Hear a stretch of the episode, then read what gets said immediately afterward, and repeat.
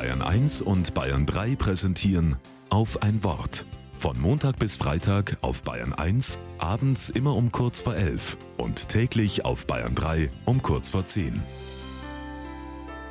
Mit Maria Anna Immerz.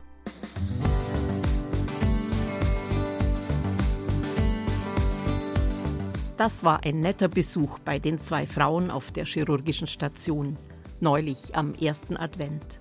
Beide hatten Operationen, die wohl gelungen und alles gut am Heilen waren. Der Umzug in die Reha war schon absehbar. Und die beiden, die eine 86, die andere wohl so um die 70, verstanden sich. Blumen und Süßigkeiten sah ich an den Nachttischen, bestens versorgt. So plauderten wir ein wenig, ein Stichwort gab das andere. Kurz bevor ich gehen wollte, bekam die Jüngere Besuch von einer Arbeitskollegin. Ich war schon draußen, als schallendes Lachen aus dem Zimmer drang. Ich konnte nicht anders und warf nochmals einen Blick hinein. Die Besucherin hielt der älteren Patientin eine offene Tasche hin. Eine Kühltasche war es, bis oben hin gefüllt mit frischem, lockerem Schnee. Die betagte Patientin war mit beiden Händen schon mittendrin im weißen Vergnügen.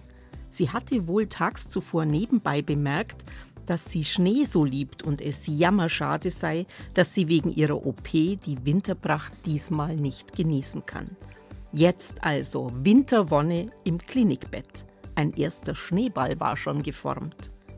Mit Freunden hatte ich zu Weihnachten vereinbart, dass wir uns nichts schenken.